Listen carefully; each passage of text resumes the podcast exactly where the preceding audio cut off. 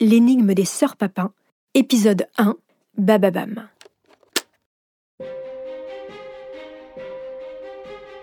C'est une histoire de domestiques qui se révoltent contre la bourgeoisie. Une lutte des classes qui se termine dans un bain de sang.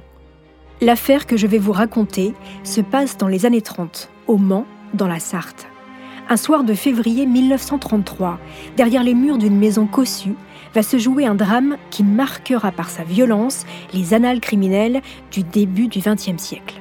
Christine Papin, 28 ans, et sa sœur Léa, 22 ans, employées de maison exemplaires, assassinent sauvagement leur patronne Léonie Lancelin et sa fille Geneviève. Au point que le médecin légiste parlera dans son rapport de bouillie sanglante.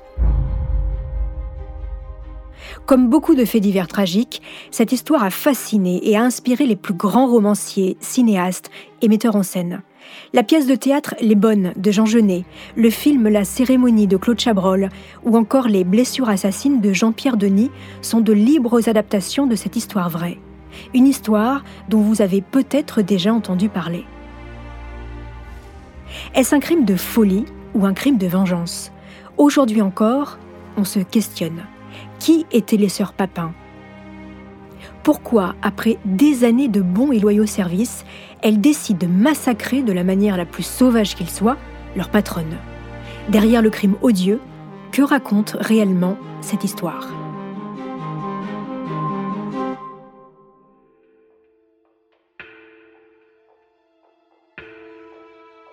Bienvenue dans la saison 4 de Homicide.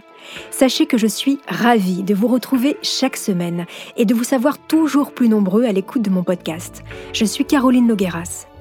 Dans Homicide, je vous raconte ces histoires de meurtres en famille qui ont marqué l'actualité, en tentant de percer la folie de ces meurtriers au visage de monsieur et madame tout le monde. Car, oui, les pires affaires criminelles sont des histoires de famille.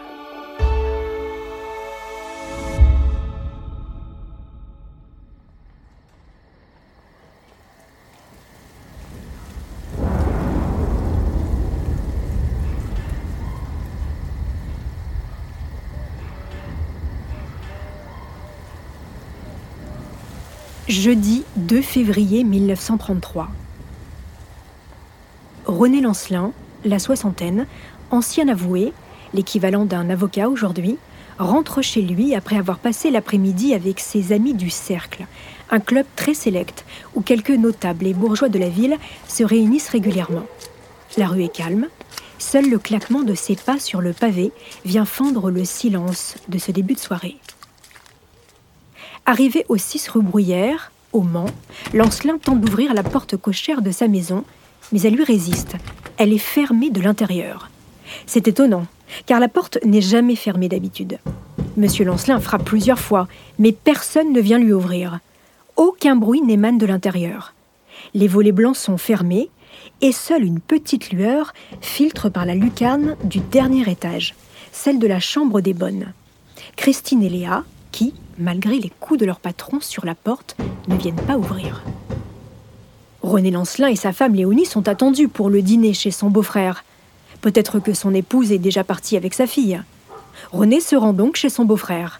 Mais là non plus, personne ne lui répond. Il rebrouche chemin et retourne alors chez lui. Mais c'est peine perdue car la porte est désespérément fermée. Inquiet, Lancelin décide de prévenir la police. 20 heures, deux agents, Rago et Vérité, deux noms comme un fait exprès, débarquent devant chez René Lancelin. Les deux policiers frappent aussi, mais personne ne répond. Alors ils escaladent le mur de la cour et atterrissent à l'arrière de la maison. Ils défoncent la porte-fenêtre du vestibule. Les deux hommes pénètrent à l'intérieur. Il fait nuit noire. L'électricité est coupée. Rago et Vérité allument leurs torches et commencent à explorer les lieux. Au rez-de-chaussée, personne. Puis, ils grimpent les escaliers qui les mènent au premier étage. À la lueur de leurs lampes, sur l'une des marches, ils découvrent un petit objet rond, comme une bille. Mais à y regarder de plus près, ce n'est pas une bille. Non, c'est un œil. Un œil humain. Puis sur le palier gisant sur le sol, les agents tombent sur deux cadavres de femmes. Pantalons baissés, jupe remontée jusqu'aux fesses. Léonie Lancelin, 68 ans, et sa fille Geneviève, 28 ans. Elles ont été lacérées de coups de couteau sur les jambes et les fesses. Leur visage Eh bien, il n'y a plus de visage. Et à la place de leurs yeux, deux trous béants. Oui, Léonie et Geneviève ont été énucléés. Leurs yeux ont été arrachés de leur visage. À leur côté, il y a un couteau de cuisine et un gros pot en étain cabossé. Des gouttes de sang sur les murs et sur un tableau témoignent de la violence de la tuerie. Les policiers redescendent au plus vite dans la rue pour aller chercher le commissaire Dupuis, qui les a accompagnés, et M. Lancelin, mais il déconseille à René Lancelin de monter. Le commissaire central découvre à son tour la scène de crime. Les policiers font le tour du premier étage, fouillent les trois chambres. Personne. Dans la blanchisserie, le fer à repasser a été comme abandonné près d'une chemise froissée. Une chambre n'a pas encore été inspectée, celle des bonnes, mais elle est fermée à clé. À l'intérieur, pourtant, aucun bruit. Alors on va chercher le serrurier, mais aussi le procureur et le médecin légiste. Le serrurier, à l'œuvre, réussit à déverrouiller la porte et l'ouvre brusquement. Et oui, elles sont là, les sœurs Papin, éclairées à la bougie, Christine, 28 ans, et sa petite sœur, Léa, 22 ans, dans le même lit, nues, chacune sous leur peignoir, se serrant l'une contre l'autre. Elles semblent à la fois calmes et effarées. Sous la fenêtre, il y a en boule leur blouse de couleur violette et un marteau maculé de sang. On vous attendait, dit Christine. Imaginez la stupéfaction des hommes face à cette scène hallucinante. Mais qu'avez-vous fait à vos maîtresses? demande l'un des agents. Christine répond Elles ont voulu me frapper, j'ai voulu me venger, et j'ai préféré avoir leur peau que elle la nôtre. Et d'ajouter Nous vous suivons. Pendant que les deux sœurs se préparent, le commissaire tente d'établir le contact avec Léa, la plus jeune, celle qui n'a pas dit un mot, et surtout celle qui semble la plus fragile. Mais un regard de sa sœur, et Léa semble comme paralysée. Un jeune reporter, Eugène Bocage, dépêché sur les lieux pour le journal de la Sarthe, immortalise l'instant. Il prend la première photo des sœurs Papin au moment de leur arrestation. Il ne le sait pas encore, mais il signe là le cliché de sa carrière qui fera bientôt le tour du monde. Les papins sont emmenés au commissariat central du Mans pour être interrogés. Elles sont inculpées d'homicide volontaire.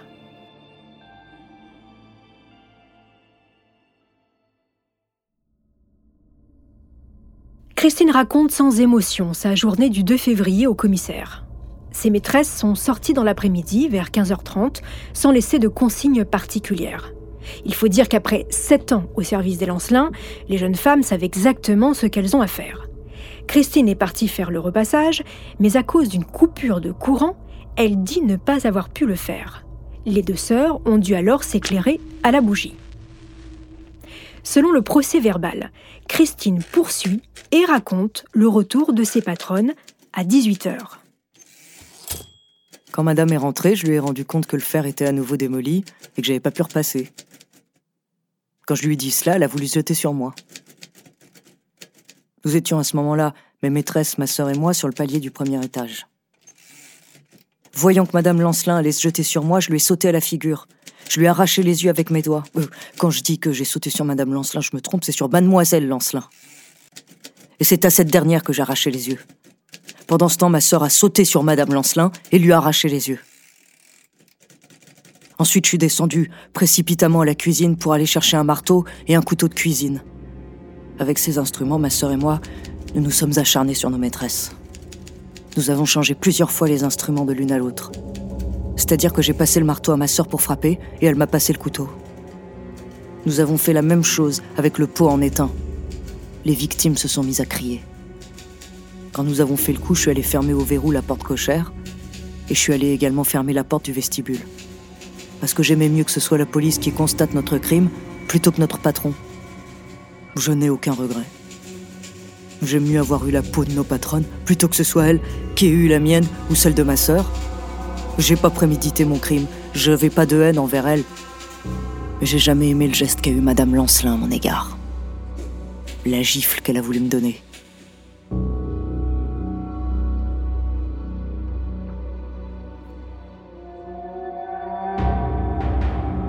Puis, un instant plus tard, les deux sœurs entendent Monsieur Lancelin sonner à la porte. Elles montent alors se réfugier dans leur chambre. Voilà tout ce que Christine a à dire. Leur première nuit en cellule, les deux sœurs vont la passer ensemble. Une première grosse erreur de la part des policiers, comme l'explique en 2000 au micro de Claude Ventura, Gérard Gourmel, ancien chroniqueur judiciaire chez Ouest France. Euh, on sait qu'effectivement, elles n'ont été séparées que le lendemain soir. C'est-à-dire qu'elles sont restées en contact, elles sont passées la nuit ensemble, sans dormir, dit-on. Normalement, euh, selon le dossier, le lendemain matin, euh, personne ne les a inquiétées. Le lendemain après-midi, elles, ont, elles ont été appelées à, comparaître devant le juge d'instruction. Ce n'est qu'ensuite qu'elles ont été séparées.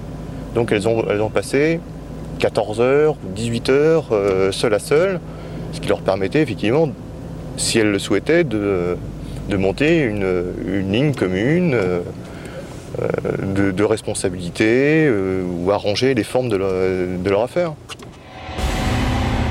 Le lendemain, c'est au tour de Léa d'être interrogée par le juge. Ce dernier lui lit d'abord les déclarations de Christine, et elle se contente d'acquiescer les propos de sa sœur. Voici son procès verbal. Tout ce que vous a dit ma sœur est exact. Les crimes se sont passés exactement comme elle vous les a narrés. Mon rôle dans cette affaire est exactement celui qu'elle vous a indiqué. J'ai frappé autant qu'elle. Comme elle, j'affirme que nous n'avions pas prémédité de tuer nos patronnes. L'idée nous est venue instantanément quand nous avons entendu Madame Lancelin nous faire des reproches. Pas plus que ma sœur, je n'ai le moindre regret de l'acte criminel que nous avons commis. Comme ma sœur, j'aime mieux avoir eu la peau de nos patronnes que elle, la nôtre.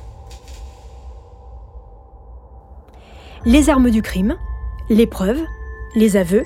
Pour le magistrat, pas besoin de chercher plus loin. Alors certes, le mobile n'est pas clair, il n'y a pas de témoin. Mais bon, est-ce vraiment nécessaire? René Lancelin, le propre mari et père des victimes, ne sera même pas entendu. Et son beau-frère non plus d'ailleurs. Quelques heures après le drame, le journal de la Sarthe publie la fameuse photo de Bocage. On y voit les deux sœurs Papin en peignoir, le regard dur, les cheveux en bataille. Et juste à côté, il y a un autre cliché des deux femmes, pris quelques années plus tôt dans un studio. Le contraste est saisissant. Elle porte cette fois-ci un chemisier col Claudine bien coiffé et esquisse un sourire. À ce moment-là, elle travaille déjà chez les Lancelins. En tout, elles sont restées sept ans au service de cette famille. D'autres journaux locaux et nationaux emboîtent le pas du journal de la Sarthe et font aussi leur une sur le crime des sœurs Papin.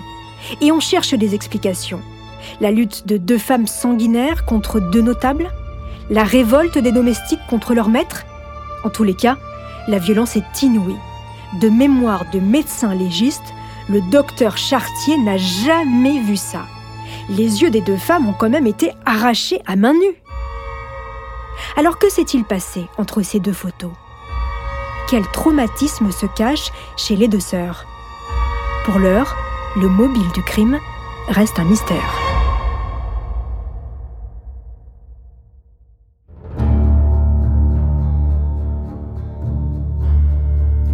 La première question que tout le monde se pose juste après le crime, c'est est-ce que les sœurs Papin sont folles? Au cours de l'instruction, le juge a donc demandé une expertise psychiatrique des deux inculpés. Après quelques mois, les experts rendent le rapport et ils sont formels. Christine et Léa ne sont pas folles.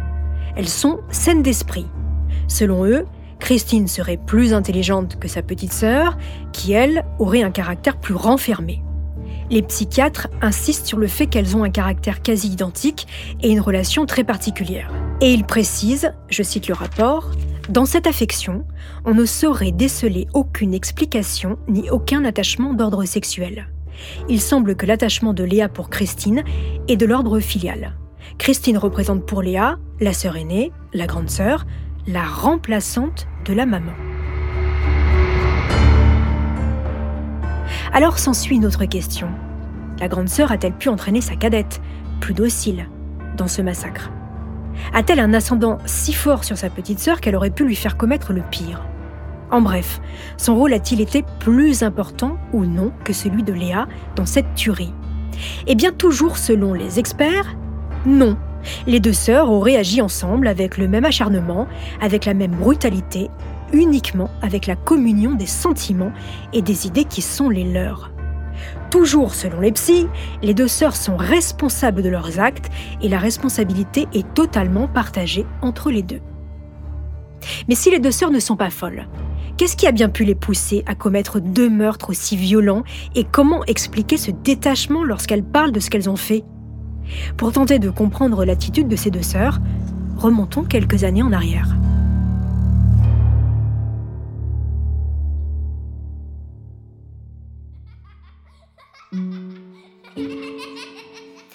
Les sœurs Papin ne sont pas deux, mais en réalité trois. D'abord, il y a Emilia, puis Christine, et enfin Léa. Elles sont issues d'un mariage houleux entre Gustave Papin et Clémence de Ré. Gustave est un homme alcoolique. Clémence, une femme volage. Et d'ailleurs, quand elle épouse Gustave, elle est déjà enceinte. Mais de qui? Cela reste un mystère. En tous les cas, Gustave n'est pas dupe. En 1902 naît donc leur première fille, Emilia. Cette naissance n'arrête pas Clémence, qui continue d'aller voir ailleurs. Gustave quitte le village pour son travail. Il part à 8 km de là, à Marigné. Ça ne plaît pas du tout à Clémence, qui est enceinte de son deuxième enfant. Résignée, elle rejoint son mari, et c'est ici que naît Christine, en 1905. Mais avec ses deux gamines, Clémence ne s'en sort pas. Alors elle confie Christine à sa belle-sœur, qui habite aussi à Marigné et qui n'a pas d'enfant. Les années passent et Gustave et Clémence décident de déménager en ville, au Mans. C'est à ce moment-là qu'ils récupèrent leur fille Christine.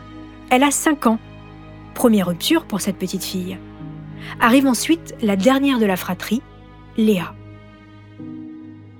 Gustave boit toujours autant. Et le pire, c'est qu'il est un père incestueux avec l'aînée, Emilia. Clémence décide, chose rare à cette époque, de divorcer de Gustave.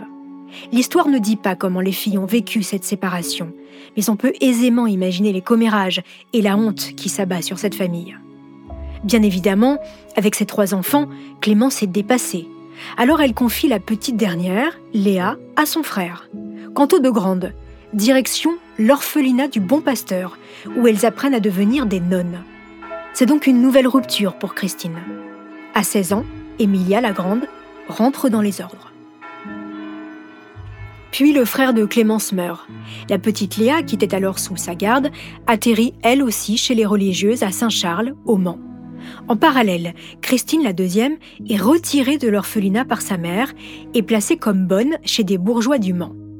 En effet, Clémence refuse qu'elle fasse comme sa grande sœur et qu'elle rentre elle aussi dans les ordres. Christine n'est même pas majeure. Chaque mois, c'est Clémence qui récupère les gages de sa fille. Christine est une travailleuse modèle, obéissante et efficace, qui ne se plaint jamais. Sa mère la change régulièrement de maison, au gré de ses envies et des gages que l'on propose à sa fille, estimant qu'elle ne gagne jamais assez. Léa est très vite vouée au même destin que sa grande sœur, et devient à son tour bonne à tout faire dans les maisons cossues du Mans.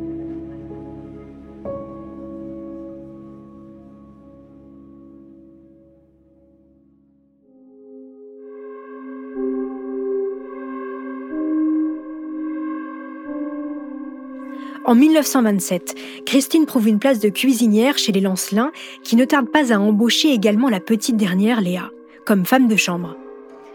C'est ainsi que les deux sœurs se retrouvent ensemble dans cette famille. Pendant sept ans, les filles Papin sont des employés exemplaires. René Lancelin est d'ailleurs ravi de ses domestiques. Il les rémunère en tout 300 francs par mois, une somme considérable pour l'époque. On retrouvera d'ailleurs dans leur chambre, après le drame, les économies des deux filles, 22 000 francs. Un beau pactole pour des bonnes. Chez les Lancelins, les deux sœurs sont également logées, nourries, blanchies, et elles ont deux heures de temps libre l'après-midi. Et Lancelin leur propose même de leur prendre une assurance sociale. Quant à Madame Lancelin, eh bien elle a son caractère. C'est elle qui donne les ordres, ne s'adressant qu'à Christine, la plus âgée, et qui vérifie tout ce que font les bonnes. C'est donc une famille qui semble relativement correcte envers ses employés, comme l'explique le philosophe Bertrand Olivier sur France Culture dans l'émission Une histoire particulière. Oui, c'est une famille correcte, oui, une famille où les choses se passent selon, les règles de la, morale traditionnelle et où effectivement elles sont traitées, euh, je dirais, avec une, euh, distance, euh, avec une espèce de froideur et de distance, de respect qu'on doit à des domestiques, pas plus, mais ni, ni moins. Voilà. Et on leur donne un travail bien défini, elles le font bien, les tâches sont claires on leur demande pas d'outrepasser euh, leur rôle. Voilà, je crois que c'est ça qui fait pour elles le fait qu'elles jugent être dans une bonne famille. Alors bien sûr, tout n'est pas rose non plus pour les sœurs Papin. Au cours de leurs sept années de travail, chez les Lancelins, trois incidents sont mentionnés dans l'instruction. En 1928, Madame Lancelin découvre un papier sur le sol. Elle pince alors l'épaule de Léa qui doit poser, genou à terre, se taire et obtempérer. À ce moment-là, peut-être que Léa se sent humiliée. Christine a peut-être du mal à supporter de voir sa sœur ainsi traitée. Quoi qu'il en soit, les deux jeunes femmes vont ensuite profondément se transformer et à l'automne 29, elles décident de couper définitivement les ponts avec leur mère, qui leur envoie lettre sur lettre pour essayer de comprendre le silence soudain de ces deux filles. Les bonnes deviennent alors sombres et s'enferment dans le silence. Lors de leur jour de repos, elles restent cloîtrées dans leur chambre, ne se contentant que de la messe dominicale comme sortie. Et Christine a désormais du mal avec les critiques de Madame Lancelin. Le dernier incident a lieu à la fin du mois d'août 1931, un an et demi avant le drame. Alors que leurs patrons sont en vacances, les sœurs Papin se rendent dans le bureau du maire du Mans.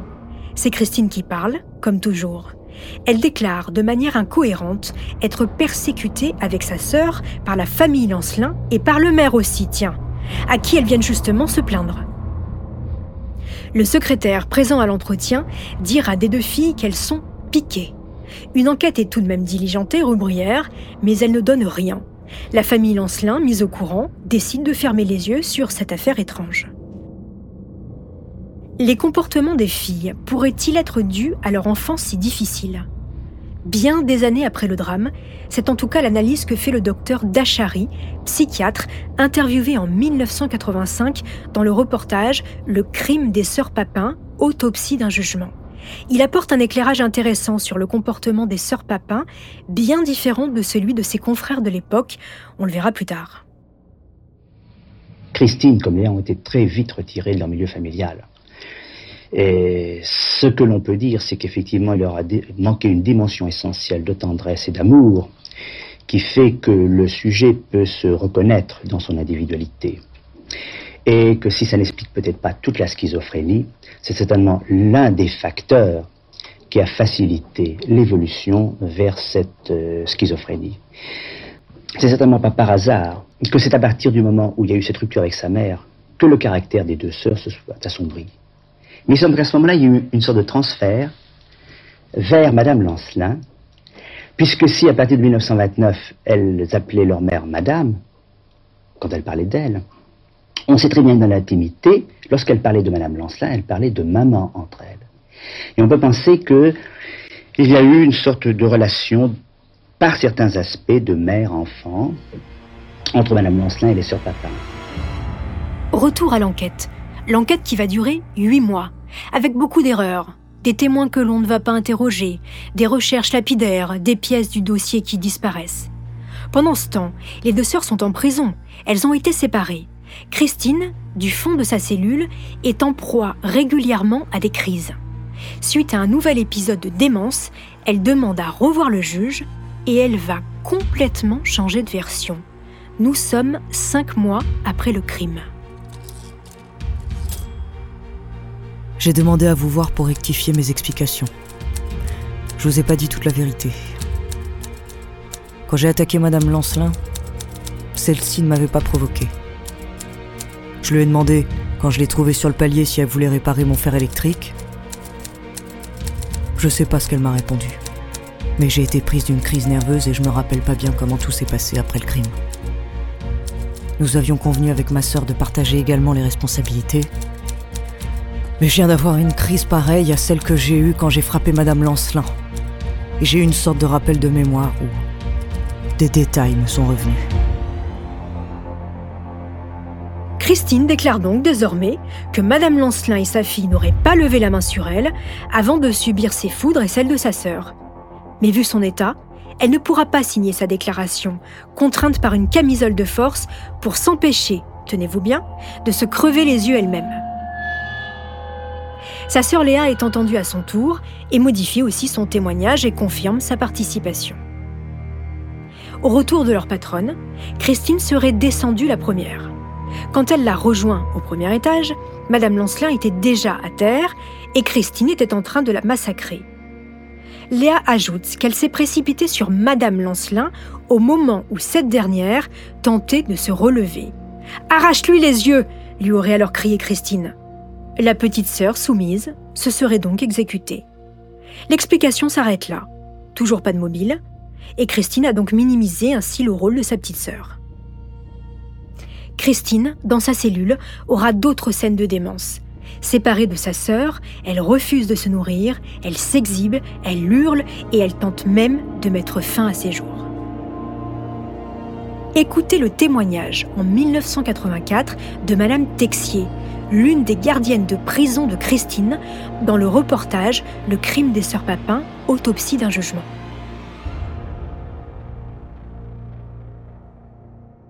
vous avez l'impression que l'une des deux, bon, je pense à Christine surtout, était une femme malade. Elle n'était pas normale. Je ne peux pas me dire qu'elle était malade, mais on voyait qu'elle n'était pas normale. On ne savait pas ce qu'elle pensait et causait jamais. Si elle demandait sa soeur, elle a demandé Viens Maléa, viens Maléa. Euh, elle regardait un, un, arbre qui allait dans la cour, c'était toujours. Je la vois dans cet arbre là-bas, elle est là-bas. Ah, elle avait des visions en plus. Oui. Oh, ben on l'avait dit aux avocats.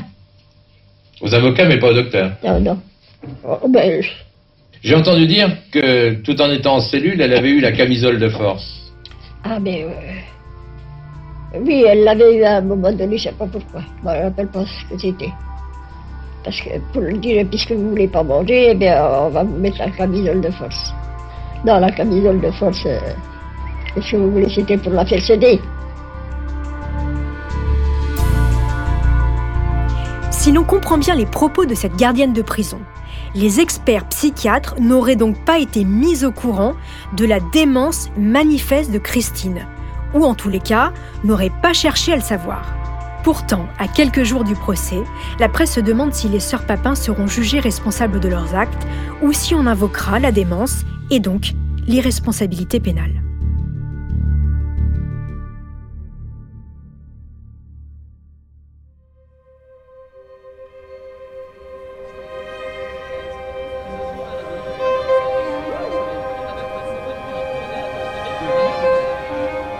Vendredi 29 septembre, devant les assises de la Sarthe.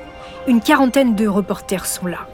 Paris Soir, Le Petit Parisien, Le Matin, le Journal de la Sarthe et même des envoyés spéciaux de la presse étrangère ont fait le déplacement pour assister au procès des sœurs Papin, une affaire d'une ampleur exceptionnelle. Parmi les journalistes, certains ont pris parti pour les accuser. C'est le cas des reporters de l'humanité et de détectives. Selon eux, les sœurs Papin sont les victimes de la bourgeoisie, les esclaves d'une société de nouveaux riches. Leur crime, c'est celui de la révolte, de la misère et de l'exploitation. Même Simone de Beauvoir et Jean-Paul Sartre, grands écrivains du début du XXe siècle, voient dans la tuerie des deux bonnes un crime de lutte des classes. Les abords de la cour d'assises sont noirs de monde, à tel point que pour la première fois, un arrêté du maire réglemente l'accès du palais de justice. Des centaines de policiers sont mobilisés pour contenir la foule compacte. Le procès n'est prévu que sur une journée. Une journée seulement, pour juger deux meurtrières et tenter de faire toute la lumière sur l'horreur des crimes.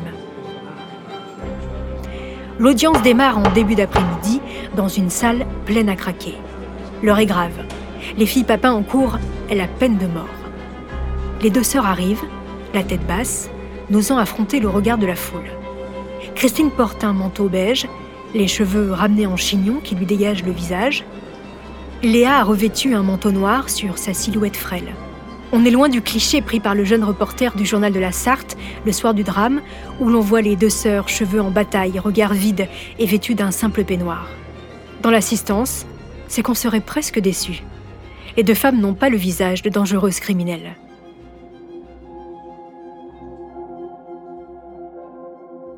Le président du tribunal revient d'abord sur la vie des deux sœurs, leur enfance misérable, leur vie de domestique au service de la bourgeoisie.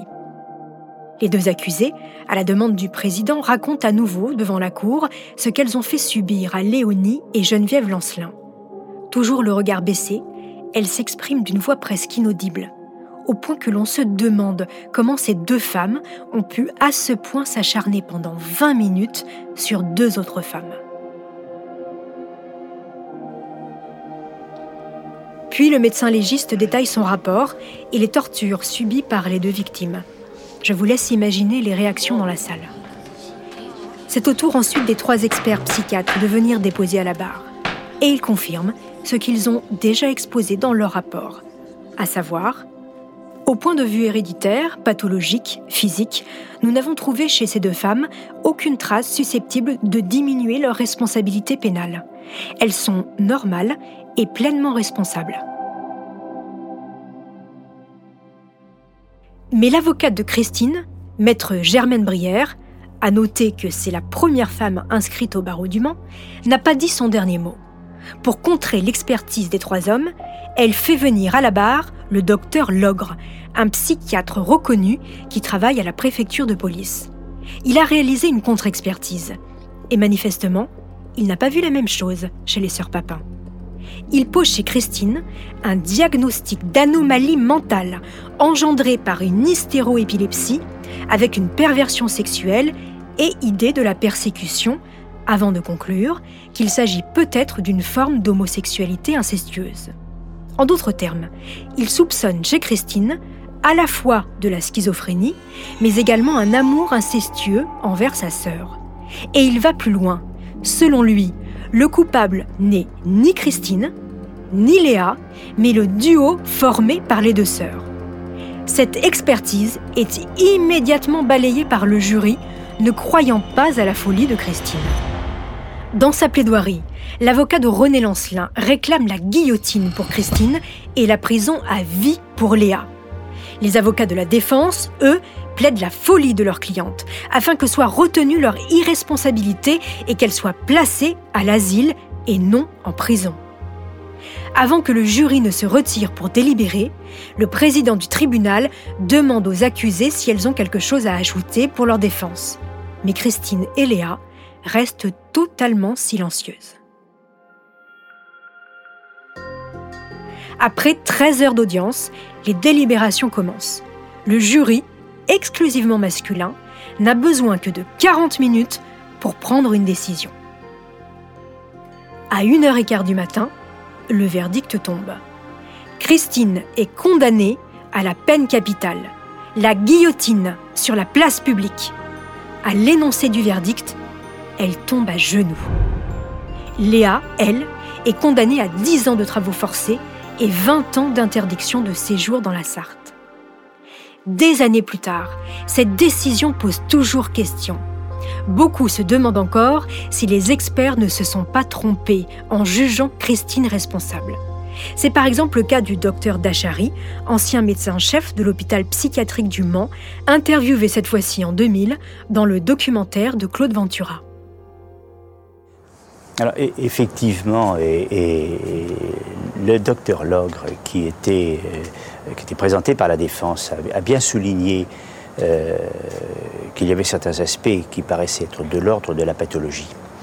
Euh, et qu'en particulier, il insiste, et je crois que c'est le point tout à fait essentiel, et qui signe la dimension pathologique du passage à l'acte meurtrier, c'est l'absence de raison véritable pour un passage à l'acte de cette nature, du moins dans ce qui était exprimé, et la disproportion entre la réaction euh, de Christine Papin et euh, certainement ce qui était à l'origine, euh, la phrase, le mot, la parole qui, ont été à l'origine de ce passage à l'acte.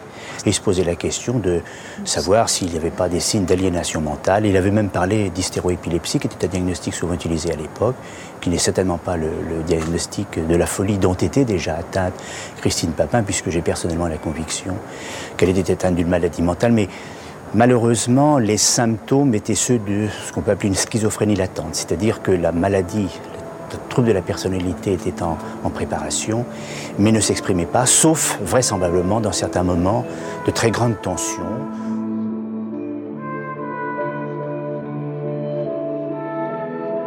Le jury a donc fermé les yeux sur la folie de Christine, et pourtant, la suite va prouver qu'ils ont eu tort.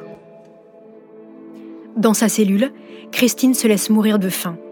Elle est en pleine dépression et toujours en proie à des crises de paranoïa, à tel point que son avocat fait un recours en grâce qu'elle n'a même pas la force de signer. Et pourtant, le nouveau président lui accorde la demande de grâce. Il s'appelle Albert Lebrun et il est abolitionniste. Il commue la peine de mort de Christine en travaux forcés à perpétuité. La détenue est transférée à la prison de Rennes mais derrière ces quatre murs, elle s'enfonce chaque jour un peu plus dans l'enfer de la folie. On fait même venir Léa pour tenter de la sortir de son état particulièrement inquiétant, mais Christine ne reconnaît même pas sa petite sœur. Finalement, elle est transférée à l'asile, où elle sombre dans une lente agonie. Elle mourra en mai 1937, à l'âge de 32 ans, d'une attaque pulmonaire consécutive à son refus de s'alimenter.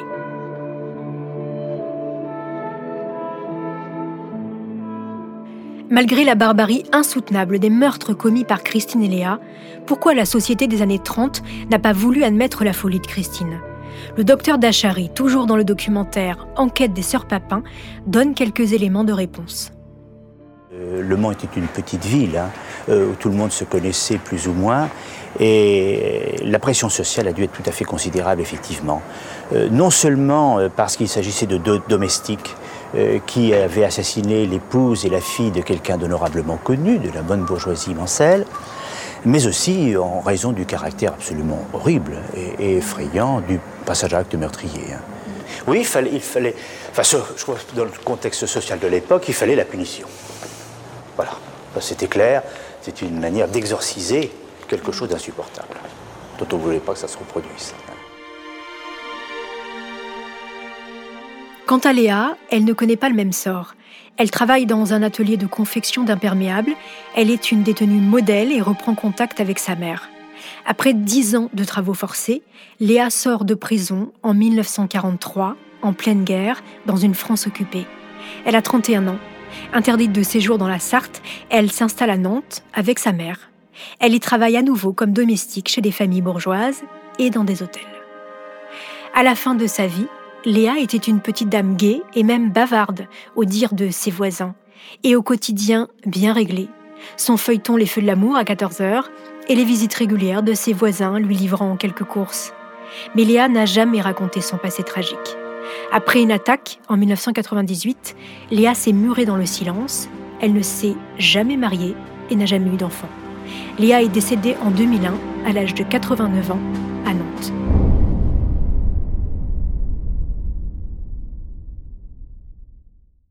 Je reçois Frédéric Chauveau, professeur d'histoire contemporaine à l'Université de Poitiers et auteur du livre L'effroyable crime des sœurs Papin, paru aux éditions Larousse. Frédéric Chauveau, bonjour. Bonjour. Merci euh, Frédéric de venir apporter votre éclairage sur ce fait divers et sur toutes les questions qu'il soulève. Alors dans les épisodes précédents, j'ai raconté l'histoire de cette tuerie qui a marqué les annales judiciaires des années 30. Christine et Léa sont deux bonnes à tout faire de la bourgeoisie mancelle. Quelle est, Frédéric, la condition des bonnes à cette époque? Alors la condition des bonnes à cette époque-là est dans une situation un petit peu difficile parce qu'on parle un petit peu de la crise de la domesticité qui a commencé avant la Première Guerre mondiale, ce qui fait que dans les familles bourgeoises, il y avait des difficultés pour, pour recruter des bonnes. Un certain nombre d'ouvrages, de, de, brochures, d'opuscules sont publiés, sont diffusés, qui précisent avec une minutie, si je puis dire, exacerbée, quel doit être l'emploi du temps des, des, bonnes. C'est-à-dire que le lever doit se faire à telle heure, euh, on doit passer euh, tant de temps pour faire telle activité. Si on fait le, le, ménage, ça doit se situer entre telle ou telle période. Même chose pour la cuisine, pour la vaisselle, pour l'entretien des chambres. Donc là, on a une sorte de volonté de ces familles euh, bourgeoises eh bien, euh, de réglementer totalement la journée de ces bonnes. Et en même temps, comme euh, se profile la, la crise des années 30, et à ce moment-là, évidemment, ces familles bourgeoises sont dans des situations économiques plus, plus difficiles. Certaines se séparent d'une ou d'un de leurs domestiques. Et donc, on voit à ce moment-là une situation qui est un petit peu compliquée, une ambiance un petit peu sombre. Donc, l'optimisme n'est pas au rendez-vous. Et évidemment, donc, cette ambiance joue aussi dans toutes les maisons. Alors justement, qui sont euh, les Lancelins et euh, est-ce qu'ils traitent bien, si on peut parler comme ça, leurs domestiques Christine et Léa? Alors, les, les, Lancelins font partie des, notables de, de, la ville du Mans, et donc les Lancelins sont véritablement une famille, euh, disons donc respectable. Ils fréquentent les cercles, les, lieux de sociabilité, ils invitent telle ou telle personnalité, ils sont à leur tour donc invités, et ils font véritablement partie du cercle mondain de, de, la ville du Mans. Alors, Monsieur Lancelin, René Lancelin, lui donc a été un homme d'affaires. Euh, il a essayé de monter différentes opérations dans, dans, le secteur des désassurances. Et à partir de 1931, qui a un revers de fortune, lui-même euh, voilà, est, suspecté de ne pas avoir suivi euh, tout à fait donc euh, les, affaires ou les flux financiers qui étaient sa responsabilité. Et du coup, on a une, une faillite et à ce moment-là, il est aussi sollicité par la justice. Et on sait que la justice n'est pas connue pour faire preuve d'une grande célérité. Donc on peut imaginer sans, sans, sans difficulté une atmosphère beaucoup plus pesante, beaucoup plus lourde. On peut imaginer qu'effectivement, même s'il n'y avait pas beaucoup de mots ou d'échanges à propos de ces affaires, parce que c'était là un peu comme un secret de famille, ben, cela avait forcément donc un impact sur euh, l'atmosphère de la maisonnée. Ce que vous voulez dire, c'est que euh, ce René Lancelin a des choses à se reprocher euh, et éventuellement Christine et Léa auraient entendu, n'auraient pas été dupes de la réalité de leur patron et on peut imaginer que ça ait pesé sur le crime qui a eu lieu plus tard ou je vais trop loin dans, dans mon hypothèse? Non, c'est une hypothèse qui est, qui est plausible, c'est-à-dire que c'est pas le seul élément, mais c'est un élément parmi d'autres qui a sans doute contribué, si je puis dire, à alourdir l'atmosphère et puis éventuellement à alimenter aussi les pensées noires euh, ou la, la situation est un petit peu néfaste. Quant à Léonie Lancelin, comment on peut la représenter? Est-ce que c'était une patronne dure ou finalement pas tant que ça par rapport aux autres? Alors, Léonie Lancelin reste finalement, si on veut être honnête, une énigme puisque sur elle, en réalité, on sait euh, très peu de choses. Dans le, dossier euh, d'instruction officiel mis en place par euh, le juge d'instruction, finalement, on n'a recueilli pratiquement aucun témoignage. On aurait pu imaginer que un proche, une proche, un membre de la famille, des voisins, des, voisines aurait pu être sollicité pour dessiner un petit peu son portrait donc psychologique. Et finalement, la seule chose qui reste réellement pour essayer de la cerner, c'est quelques articles de presse. Et à ce moment-là, ceci se répartit, si je puis dire, en deux tendances. Alors, c'est pas deux blocs parce que les informations sont pas massives, mais d'un côté, on dit que c'est plutôt donc une personne un petit peu effacée par rapport à son mari, par rapport à la société euh, euh, du, du Mans, mais en, en même temps, à l'intérieur, elle aurait fait preuve d'un autoritarisme très fort, voire intransigeante. Et puis d'autres, au contraire, disent que non, ben, finalement, euh, il lui était dévolu euh, d'organiser bon, donc, euh, la semaine de, travail, mais que finalement, euh, elle se comportait de, de, manière euh, tout à fait donc ordinaire, sans vouloir insister, sans faire preuve, au contraire, d'une autorité démesurée. C'était pas du tout une femme acariate. Donc finalement, cette personnalité nous, nous échappe. Et il y a une partie de la, compréhension des défaits eh bien, qui se délite et qu'on ne peut pas véritablement euh, percevoir. Alors, vous parlez d'autoritarisme. Cependant, moi, j'ai lu qu'après quelques années, elle décide d'intervenir auprès de la mère des filles, Clémence, en lui demandant directement de ne plus percevoir les gains de ses filles. Parce que Clémence percevait hein, les gains de ses filles. Pourquoi elle fait ça d'après vous? Et est-ce que là, on peut imaginer une sorte d'affection pour ces bonnes? On peut imaginer effectivement une sorte d'affection, ou en tout cas une sorte de, de, protection. Il y a une sorte de peut-être de paternalisme social que prend à sa charge à ce moment-là Léonie Lancelin, puisque la rupture avec Clémence Déré, donc la, mère des, des sœurs Papin, date de 1929 en réalité. Et donc là, effectivement, Madame Lancelin apparaît plutôt comme quelqu'un qui, une personnalité tutélaire, qui, qui étend, si je peux dire, ses ailes protectrices auprès de ses domestiques pour que celles-ci puissent ben, tout simplement obtenir la totalité des gains qui, leur sont dévolus.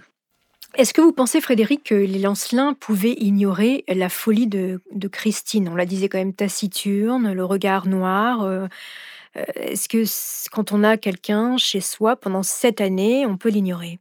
On a quelques rares témoignages de, convives invités donc euh, au, dîner euh, hebdomadaire chez les Lancelins qui euh, n'ont pas remarqué quelque chose de, particulier pour eux. Donc Christine était une cuisinière tout à fait donc honorable et qui répondait donc tout à fait donc aux demandes.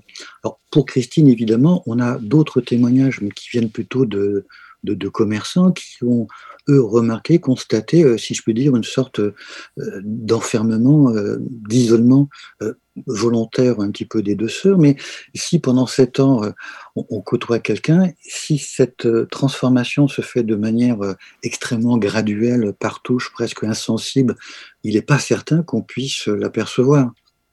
On ne connaît aucun amant ou sœur Papin, il y a même un certificat de virginité réalisé. Que pensez-vous de la théorie évoquée de l'amour incestueux entre les deux sœurs? Ça tient la route selon vous?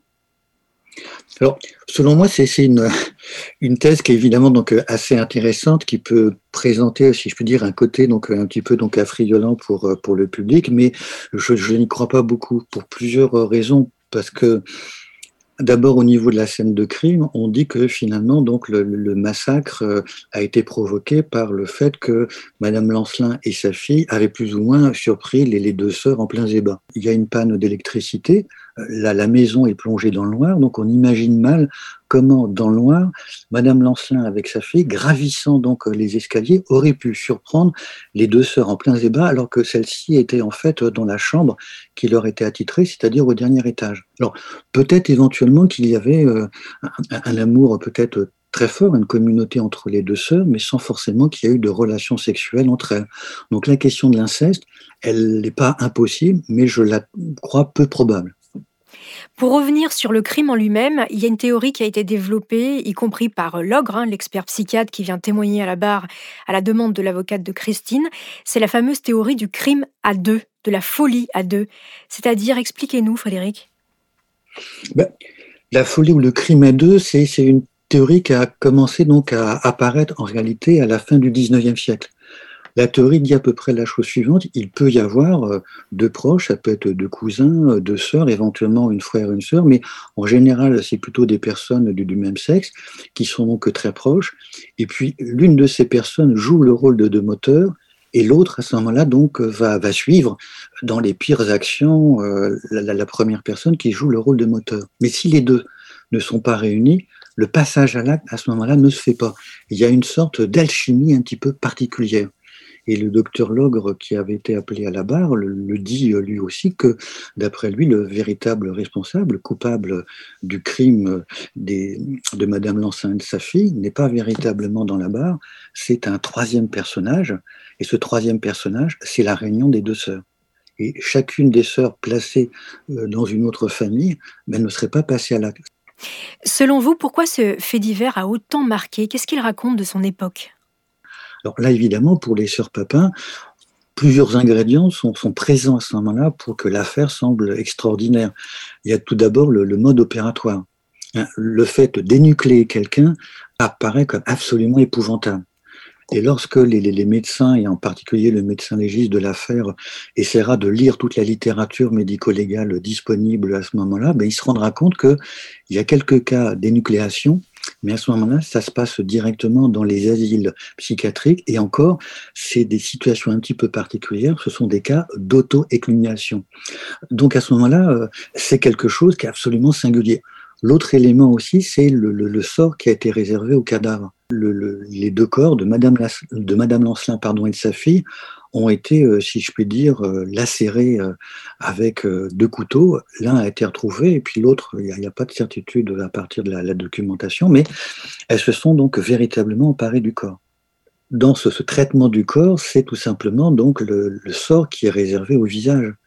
L'un des visages est véritablement donc méconnaissable, et dans un rapport scientifique médico-légal, on évoque le mot de bouillie sanglante pour essayer de faire partager donc au, lecteur la vision euh, du, médecin. Il ne faut pas oublier non plus que les deux auteurs sont des femmes. Et à l'époque, au niveau de la, de la statistique, pardon, comme euh, encore aujourd'hui, si vous prenez donc 100 criminels condamnés sur des 100 criminels, eh bien, vous avez 14 femmes. C'est à peu près donc le pourcentage, ce sont les proportions. Donc les crimes commis par des femmes sont beaucoup plus rares. Forcément, pour les médias de, de l'époque et puis pour le grand public, ça provoque évidemment euh, une surprise surtout dans les années 30, au niveau des mentalités collectives, on a encore dans une société de domination donc masculine toute une série de, clichés sur l'instinct maternel, sur les, femmes qui sont davantage protectrices, qui peuvent pas passer à là, qui peuvent pas faire preuve de cruauté. Merci beaucoup Frédéric Chauveau d'avoir accepté mon invitation et de nous avoir éclairé sur euh, ce crime si particulier. Alors je rappelle le titre de votre ouvrage paru aux éditions Larousse, L'effroyable crime des sœurs Papin pour ceux qui voudraient en savoir encore un petit peu plus sur cette histoire. Merci beaucoup. Merci à vous. Merci, chers auditeurs, d'avoir écouté l'énigme des sœurs Papin. La prochaine fois, je vous raconterai une autre énigme, la disparition mystérieuse de Nadine Chabert, une mère de famille, en 2003. Et vous allez voir que cette histoire soulève aussi beaucoup d'interrogations. En attendant, n'hésitez pas à me laisser des commentaires sur Apple Podcast ou Castbox.